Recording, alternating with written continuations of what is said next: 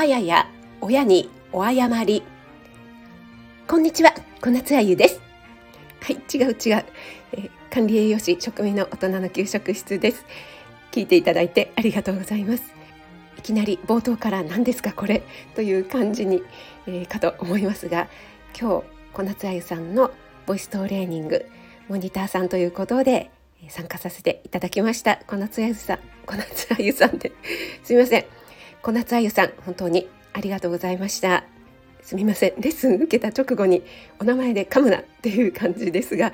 はいもうとってもですね楽しくて有益なレッスンでした。いやー本当に楽しかったですね。あゆさんはやっぱり皆さんおっしゃっている通り本当にエネルギッシュな方でもうねあの画面越しなんですけどもお声をね、えー、こんな風に発生するんですよっていう生のお声をお聞きするともううわすっげえなっていう感じの圧倒されてしまうパワーをね持っていらっしゃいますよね。本当に素晴らしかったです。声の出し方もそうなんですけども日常生活で取り入れられるようなトレーニングですね。あの本当にやりますっていう感じではなくてなんか家事をしながらとかながらでも全然できるようないろいろなね、えー、このお口周りの 方法なんかも教えていただいて、えー、もうね早速やってみたいなと思いました。これはもう声を出すということだけではなくって本当にねこのほうれい線の もうだんだん気になってくるお年頃 このほうれい線の予防だったりとかリフトアップなんかにもつながるということなのでもうね絶対にこれ全国の皆さん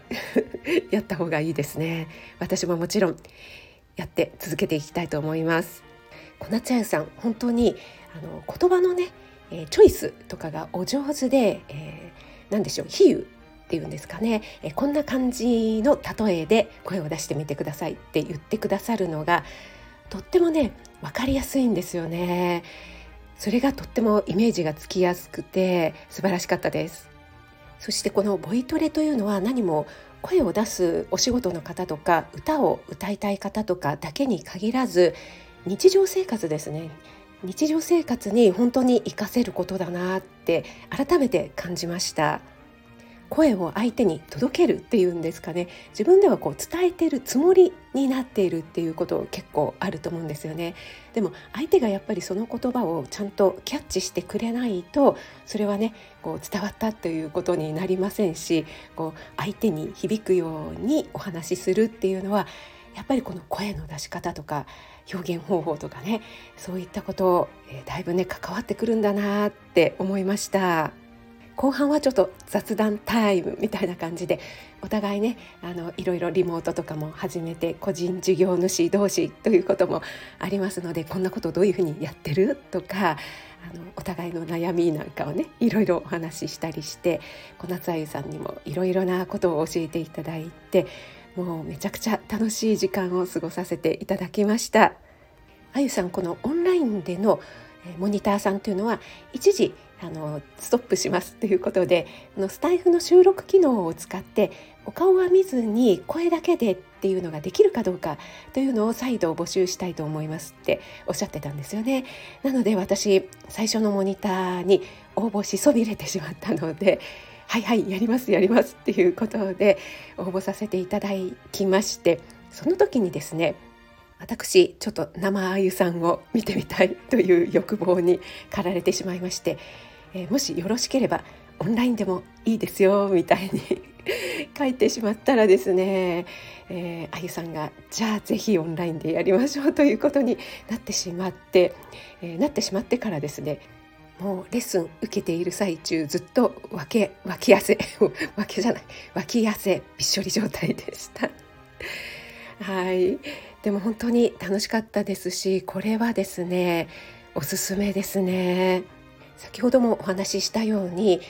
職業を問わずにこの声を相手にしっかり伝えるということでね声を出すボイストレーニングって本当に大事なんだなって改めて感じました。そしてねボイストレーニングをしているとこうお顔の筋肉が鍛えられる そしてね、えー、滑舌も良くなるばかりではなくてほうれい線ももしかしたら 薄くなるかもしれないっていう付加価値がついてくるっていうねこれは見逃せませんよね。また私ちょっと管理栄養士という立場から今しきりに言われているオーラルフレイル、ねえー、お口の周りあの一人暮らしとかになってしまって、えー、例えばね定年退職してからあまり人と話さないというような方、えー、高齢者の方とかが、えどんどんどんどんあの口の筋肉弱ってきてしまってそれが園芸とかにもね関わってくるということを今言われていますよね。そしてねこの園芸の能力っていうのが落ちてきますとどうしてもこの咳き込んでしまって、誤嚥性肺炎になってしまったりあとはあの脳の機能認知機能とも深く関わっているので認知症に移行していくというケースもありますので皆さんねあの自分はまだまだと思わずにこのお口の周りこう声を出すということをね、えー、日常生活に意識して取り入れていただければなと今回あゆさんのボイトレモニターを受けて改めて感じましたあゆさん本当に素敵な時間をありがとうございましたそれではこの後も素敵な夜をお過ごしください。